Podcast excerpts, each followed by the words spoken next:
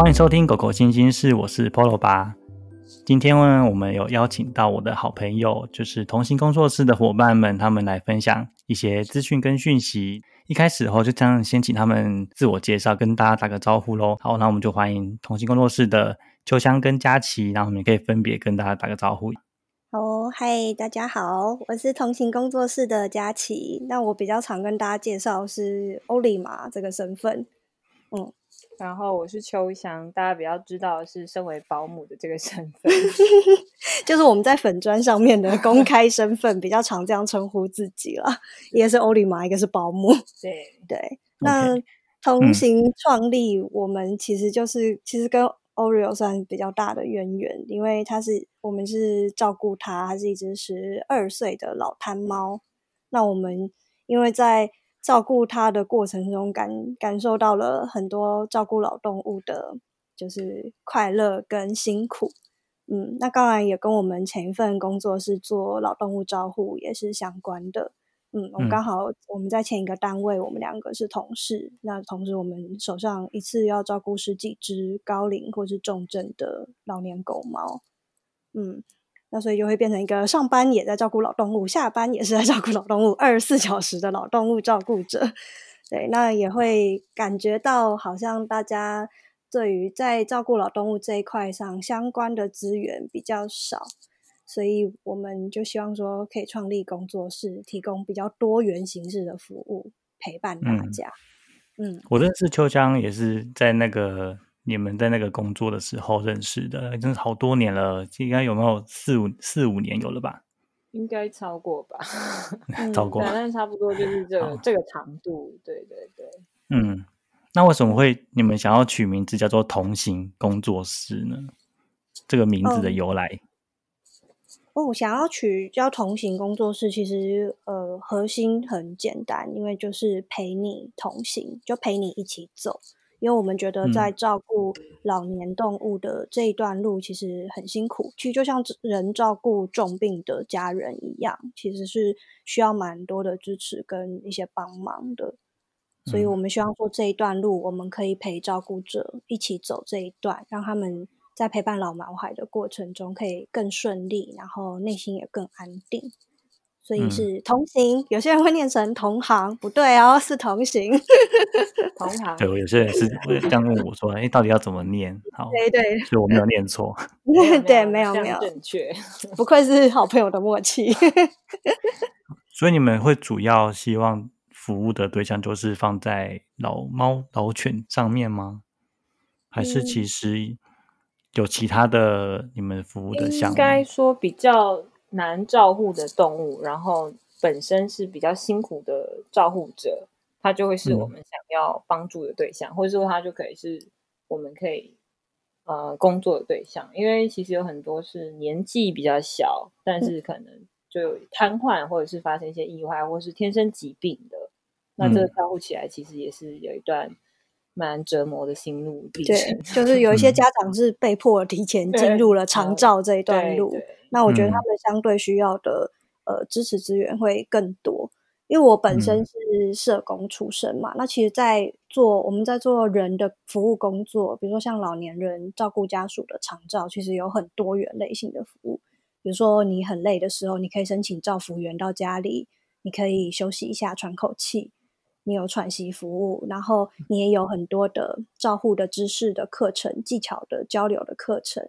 可以去上，可能是护理师或是医生开的。那也有心理调试的，比如说像支持团体，你觉得照顾的压力很大，也许家人呃没有办法理解你的辛苦，那这些也就会有呃相关的，也许心理师或是社工师来带领这样子的团体，提供大家心理上的支持。所以就是。服务的面向其实很广，人的服务在这一块已经发展上比较成熟了。可是动物，我觉得是这几年大家因为越来越在乎动物是变成一个家人的身份，然后再加上医疗的进步，才越来越高寿。所以我觉得大概到近几年，大家才开始在面对说动物有慢性病，然后老化这件事，然后甚至要长期的做居家照护。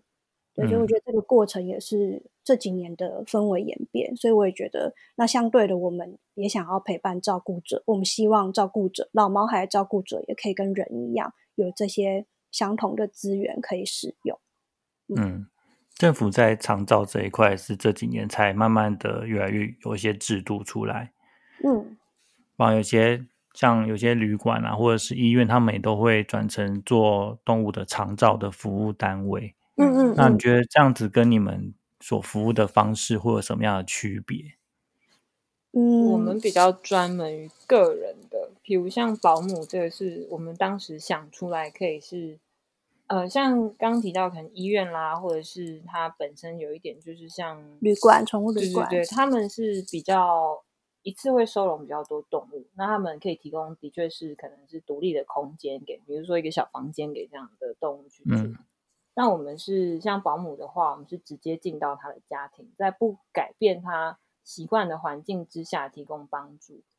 然后另外是比如说课程或者是有一些活动，我们也比较偏向先知道大家的需求之后再去做调整，就有一点偏向把大家集中到某一个比较类似的群体，或者是他本来就是比较特别的个案，然后我们再去做这样子的帮助，比较像这样子。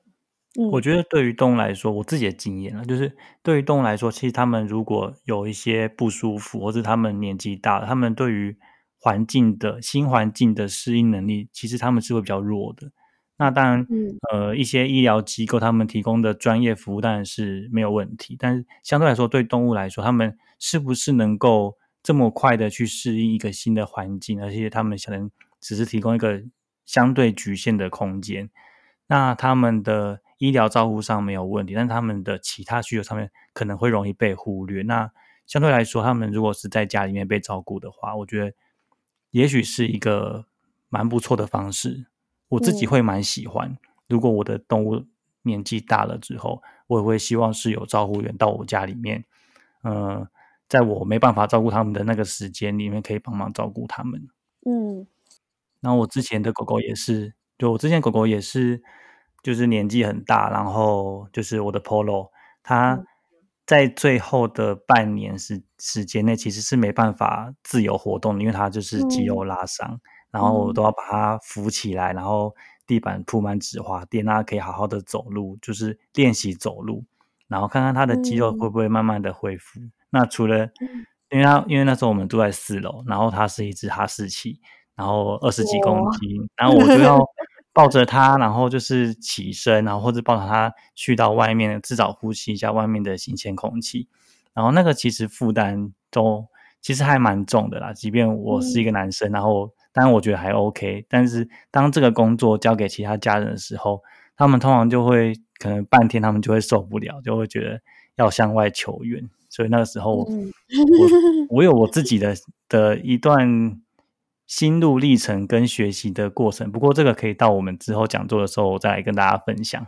嗯嗯嗯，对，因为其实像刚刚呃 Paul 把提到照顾 p o 的状况，也是我们在服务很多家庭会遇到的。呃，虽然说有医疗机构或宠物旅馆，好像看起来是哎有一个空间我可以送过去很好，但其实第一个考量就是接送。你如果是每天，尤其是长期需要照顾，比如说像失智，或是比如说它行动不方便的动物。甚至可能把他搬出家里，找到合适的交通工具送他过去，有时候都是对很多呃照顾者来讲就是一个负担了。因为我们面对蛮多多数的照顾者，蛮多会是女性的，我觉得这蛮神奇，这跟人的 照顾的呃照顾者的比例也是蛮相近的。对，那大家也会讲说大狗搬不动啊，或是家其他家人。没有办法帮忙太多，或是说家里可能其他也是长辈，甚至年纪更大的，根本我大狗没有办法抱着它翻身或者出门，对吧？那再也是金钱上也会是一个负担啦。如果你每天这样子载它去那个机构，然后要再接回来，然后每一次每一次每一趟付出的钱，你可能每一天不在家的时候都需要做这样子的呃运送跟。呃，金钱上支出、体力上、心力上的，我觉得对家长来说也是蛮辛苦的。嗯，当然要承担，就是动物不舒服的时候，他们也会有一些情绪表现，他们可能没办法好好的自己上厕所了，然后你就要清理啊，不断的清理，然后或者是甚至有些犬猫，他们是需要去挤他们的大小便的。我觉得对于那种要接纳动物们那个时候的情绪压力，一定对人来说是某种程度上的负担。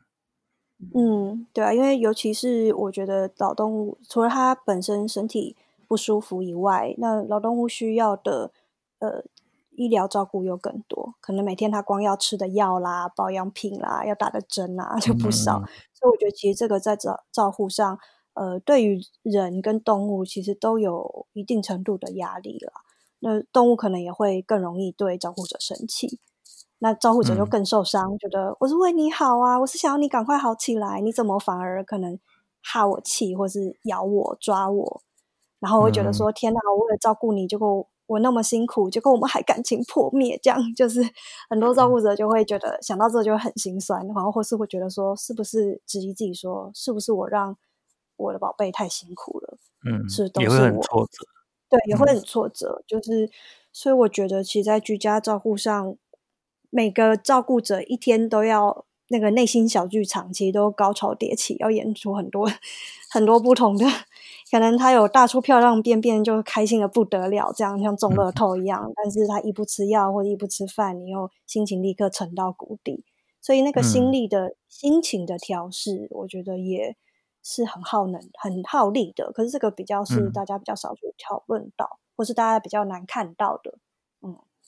那你们在做？保姆的工作上面也会同时把这样子的服务纳在你们的保姆工作中吗？你是说，就是如果他们人上面照顾者的心理调试，对对对，陪伴照顾者，或是给他们一些一些舒压的方式，或是自我觉察的方式的练习。基本上我们在做保姆的时候，呃。协助照护这一块应该算是第二份工作，第一份其实就是去支持他们的心情。因为当你开始去帮他们做一些，比如像什么复健啦，或者是翻身啦、换药、喂药啦这些，他们每天都必须做的事情，只要从几次里面得到休息，他们其实就已经有很大的就是帮助。然后再是他们有时候可能在。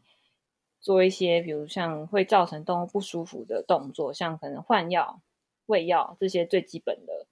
就是它本来动物就心情不是很好，或它不想配合，可是我可以做一个示范，就是哎，其实我们可以换一个模式来喂它，或是帮它，它其实就不会那么不舒服。当这件事情去表现的时候，他们就反而会有更多的力量去做下一次的照护。所以有蛮多时候，其实都是在帮。就是有点，其实已经就是在支持他们了啦。嗯，就是其实他，这我觉得保姆他是有喘息，就是最基本，或是大家表面上看到，但我觉得实际上是一个，他示范了另外一个另外一个不同的照护的方式。我觉得让照护者去看到说，哎，其实也可以这样照护啊。哎，其实我不用那么，他每次就是快要跌倒，我就赶快冲过去扶他或什么的。哎，其实我这样子，比如说我环境只要安全措施做得够，然后指滑呀，然后这些的东西我都做好了。其实动物，哎，其实它可以自己练习站的，maybe 它可以稳稳的。但我也许一开始只是太紧张了，我觉得它会站不稳，所以我赶快去扶它。但我反而丧失了让动物好好的去靠自己的力量去平衡的机会。有有一些状况会是这样子，也蛮多时候是鼓励，就是呃，像刚刚有提到你在做照护的时候，蛮多时候都是只有一个人，那他其实做的对不对错，或者他觉得他自己做错了。这时候都没有任何一个声音可以给他。那我们叫同行，还有另外一个意义，就是当你在做一些你觉得很辛苦的事情的时候，会有一个人适时的发出声音，告诉你说：“哎，其实我觉得这样蛮好的。”或是“哦，原来你是这样做，然后我也有学到。”就是像这种互相的感觉，会让他就是现在在做照顾比较辛苦的人，他们就觉得说：“哎，我其实也没有这么慌张，或者是其实我也没有做的这么差。”就是我们希望有一个这样子的声音存在，那我们就刚好也有一些照护的经验，就可以成为像这样一个人去陪伴，这样。所以这其实也是同行叫同行最大的嗯目的之一。刚刚有提到那个喘息的服务这件事情，是不是可以把喘息服务这件事情就是形容的更具体，让大家可以了解？什么是喘息服务？那它它的重要性到底是在哪里？嗯，因为我觉得其实照护老动物很像一场马拉松，长跑，而且最可怕的是你不知道终点 是什么时候。马拉松你可能有一个镜头，你知道你今天跑了半马还全马，可是呃，照护这件事，我们都希望我们可以陪我们的毛孩子越久越好。那你就是要维持一个体力跟心力，能够持续的为他付出，持续的照顾他。但我们总是会有疲累的时候，加上我们不是只有照顾毛孩这件事要做，我们还有我们自己的生活啊，可能我们还有自己的家人要照顾。那随着我们生活的变化，我们一定会有心力比较多一点的时候，也会有比较低潮的时候。所以我觉得喘息服务其实是适用是在你低潮的时候，你能不能获得一个空间，你可以好好去放松充电，然后再回来，就像马拉松节就是跑步的那个补给站一样。然后你放松充电，吃一点小东西，然后你又觉得哇，我更有力气了，我觉得我可以再继续跑，没问题。你有没有机会获得这样子的一个支撑？跟这样的一个信心，你觉得可以再继续做下去？嗯嗯，再多一点能量，可以再持续做的更久一点。对，就心里的那个动力啦。因为我觉得呼吸换气，对这个时间，即便是十分钟，对我觉得有很大的效果。对我们之前在开始刚开始接保姆的时候，有一些照顾者会比较紧张，他觉得说：“哦，我连就是出去买饭，我都要赶快记着赶快回来，这样子，要不然我怕我的动物会怎么样怎么样。”那我们就会开始从很就是很小的时间鼓励他说，不然我们先出练习半小时就好，请去买个饮料，远一点点，慢慢的走回来，我们就在这里，随时有什么问题，我们就会跟你说，我们就会去跟他讨论，让他渐渐去拉长那个时间，就是拉长他让他安心的时间，跟他让他放松跟喘息的时间，让他可以渐渐的去接受说，哎，其实我可以。离开我的狗狗一下，我去做一点我自己喜欢的事没问题。诶，当他真的能够放心去做一点他喜欢的事，他再回来的时候，你去跟他讲话或是什么的，他的呃可能气场或是能量，你都觉得不一样。然后在讨论上也会更有效率。嗯，在照护的讨论上啊，嗯，我觉得蛮多人都会到那个时期的心态，都会是一个就是宁愿就无止境的牺牲自己的需求。或者牺牲自己的的时间也好，那个力气啊，其实就会觉得这样才是一个正确的方式，或者是这样对别人来说才是一个尽到责任的一个家长。我觉得有时候这样子的压力也是蛮大的。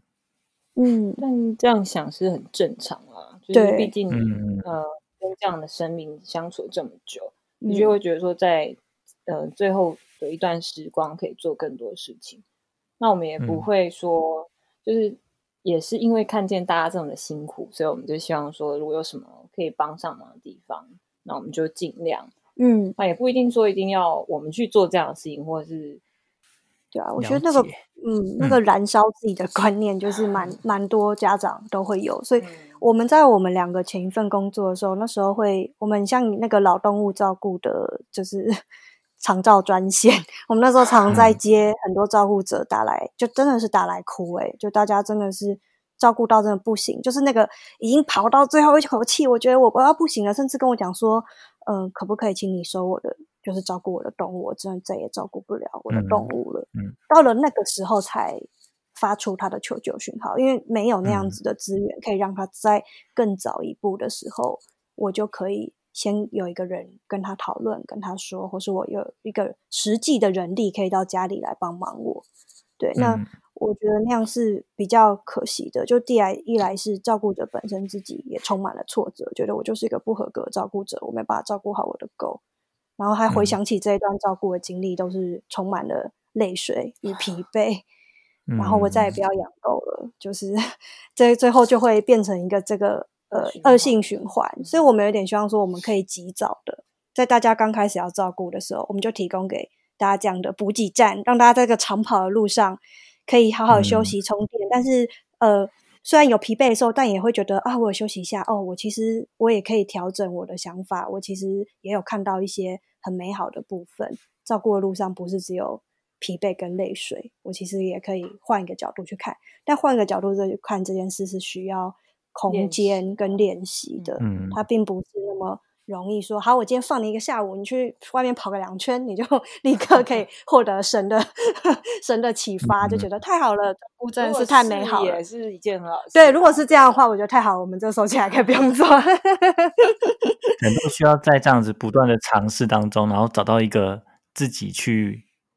自己去体悟的方式，就体悟到原来我是怎么样子的感觉，我可以怎么样帮让自己更舒服。对，因为其实那个，嗯，我觉得其实因为这个过程很难，因为在照顾动物老跟疾病，其实我觉得大家下一步想到就是老病死嘛。我接下来就是要面对我要跟我动物分开这件事，其实很让人焦虑的。那这个过程很很艰难，我一方面在付出付出我的心力，我一边还要调试我的焦虑。我不知道我的猫孩什么时候我要跟它分别，这件事很让人心慌。那我们都会很希望说。有没有一个速成的答案，或是哪一个权威或专家告诉我怎么做，这样做就好了，我就可以变得很坚强。但其实就是这个答案一直都在我们每个人自己身上，因为每个人都是不一样的，你跟你的毛孩的关系也是都不一样的，就变成说我们怎么去呃发掘。我们是怎么样的人，做什么样的事可以安定我们自己，或是我用怎样的想法，我可以面对毛孩即将离开我的事？也许那跟你的宗教有关，跟你的呃价值观有关，但那个都是很独特的东西。你必须要找到那个独特的说法，来让自己能够坚强的面对这件事情。嗯，可是没有人可以告诉我们答案，就这个路程才是没有捷径，就必须去经历才有办法体悟。嗯。之前你们比较多都是在办一些课程跟讲座，那最近有什么新的想法让你们说啊，我们要来做一个支持团体？当然就讲到就是接下来我们会接下来同情工作室会有一些活动，好，所以我们来讲一下，嗯，为什么你会想要在这个时间点然后办一个这样的团体？嗯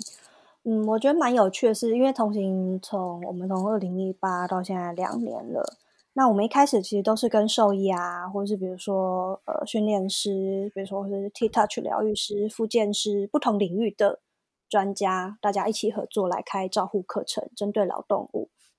那我就会发现说，其实，在或或是我们也有提供一些手做的课程，比如说做精油蜡烛啊，做羊毛毡啊。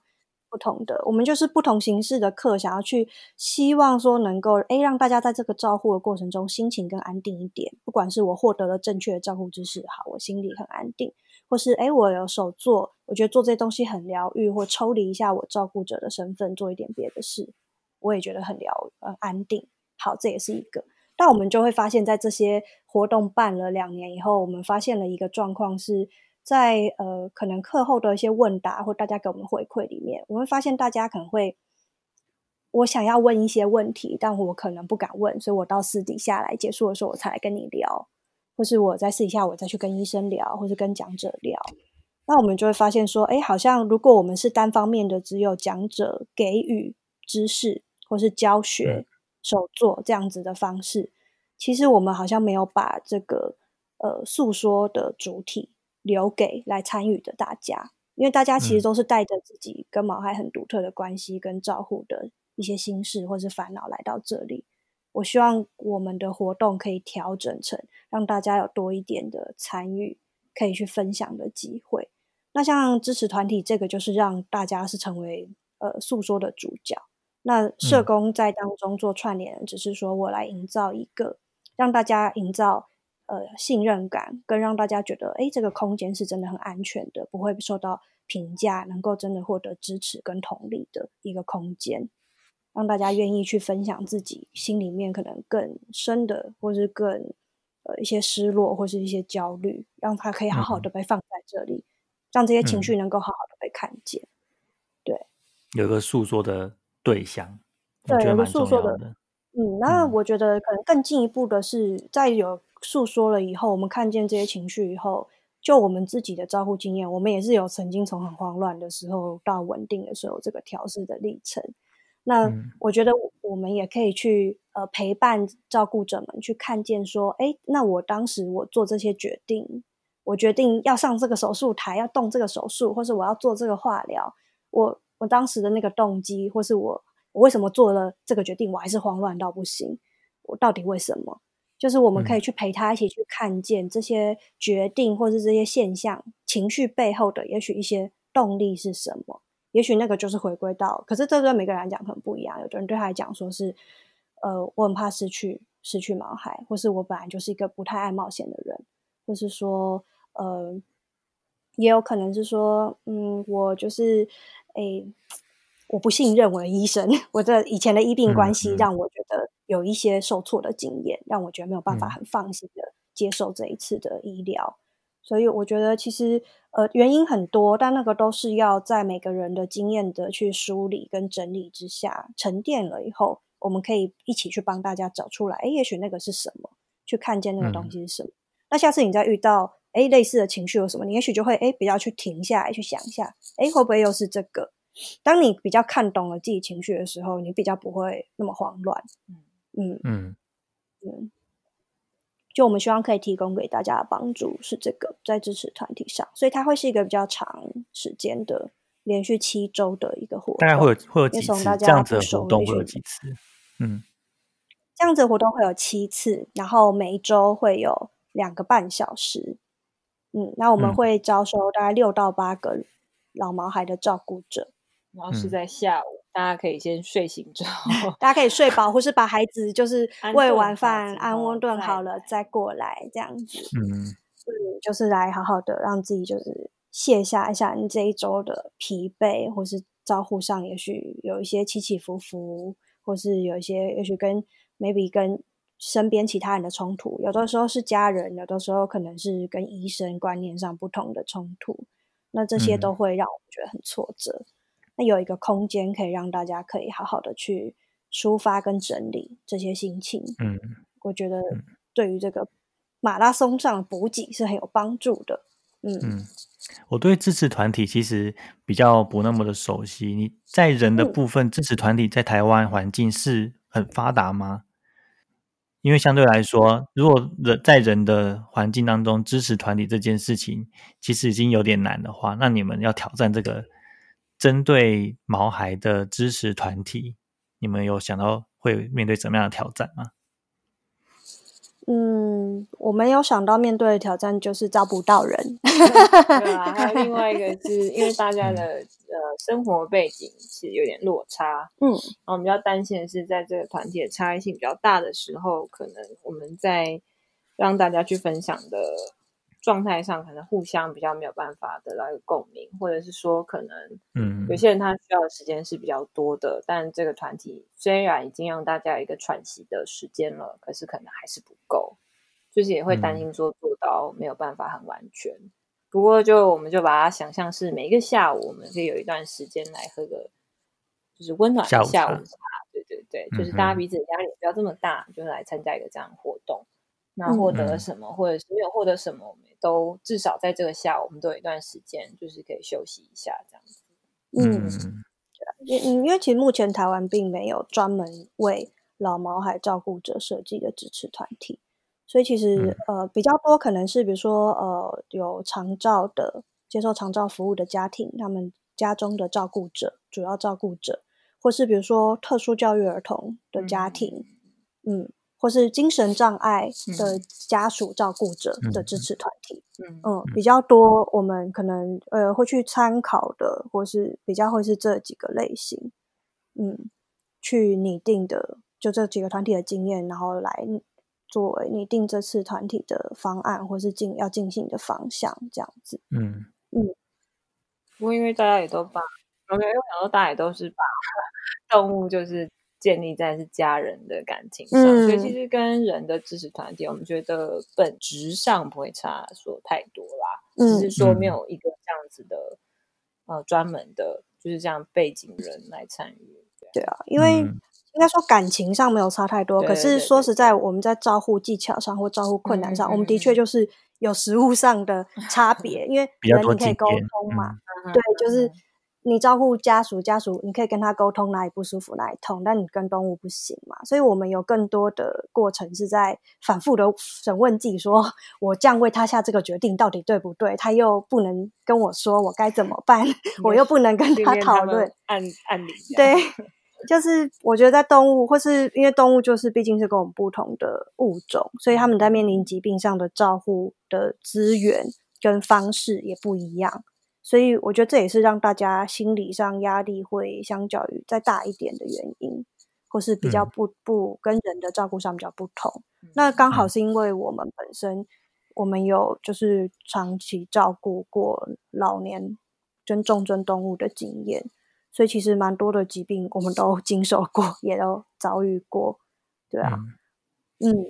然后像这样子的心情啊，或是的。心路历程，其实我们也都走过一轮，所以也希望说这样的经验可以陪伴到，有点像当大家的灯塔啦。就我们已经是走，虽然是在前面了，但我们希望可以发着光，让大家可以循着那个方向可以前进，然后靠近，然后比较不会这么的手足无措或这么的慌乱，在这个过程可以跳水的好一点点。嗯嗯，这样真的蛮重要的。嗯，如果那时候我有遇到你们就好了。应该早点遇到我们，早点跟我们认识。好，那刚好搭配这次就是支持团体之前，你们有办了一系列的讲座，可以跟我们介绍一下内容吗？还有就是你们找的讲师啊，嗯，那个其中一个是我啦。对对对，其中一个就是你本人。呃，我们这次办的呃支算是支持团体前面的前导讲座有三场，那一场在一月十七。是跟那个郭真玲兽医师，那他的背景比较特别，是他现在是做安宁缓和的门诊的一位医师。虽然我们刚开始认识他是因为营养啦，因为他为他的老狗进修营养学的知识，然后我们一开始跟他合作是在老动物的营养知识上面的课程，对。但他后来转而现在做进修，然后来开设安宁缓和的门诊。那我们也希望说他可以把这块经验。分享给大家。那他其实做安宁缓和门诊的这个起心动念，是因为他自己照顾他的老猫。嗯嗯。那我们也希望说，呃，透过这三场都是三位专业不同背景的讲师，他们都是事主。其实我们大家都从事主出发，我们都是一直一起面对共同的失落，就是毛孩可能生病了，有一天要离开我们这件事情。那不同专业我们会怎么应？比如说，也许像呃郭医师，他就是做他还有安宁缓和的背景。这块知识，那可能像 Polo 吧，在一月三十一号这场讲座，他就有呃行为训练上面的，甚至 Polo 吧跟我们分享说，他有就是正念，也学到了正念这件事情，让怎么样让自己稳定下来、沉静下来这个方法，那也可以在讲座上面做分享。那最后一场是二月二十八号，我们是邀请陪你呼呼的创办人是导会马，他是 T Touch 疗愈师。那我们之前跟他合作课程也是，本来是做老动物的 T touch 怎么舒缓他们的疼痛或是不舒服。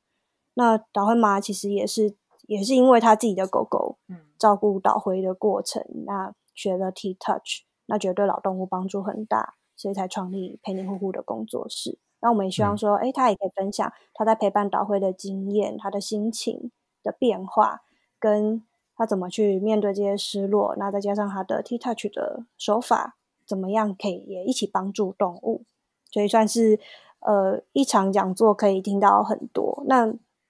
这三场讲座就是除了三位呃工作者以外，还有一部分是由我，就是我欧丽玛本人，我会设计支持团体的一个小小的体验活动，就大家可以来参与，然后更了解支持团体是哎怎么进行，或是大家会怎么互动。那体验一下这个氛围，你有没有喜欢？那如果你觉得哎好像还不错，那我应该可以每个呃有七周的时间，每个下午播出一点时间来跟大家这样聊一聊啊的这个感觉，就是让大家可以更亲近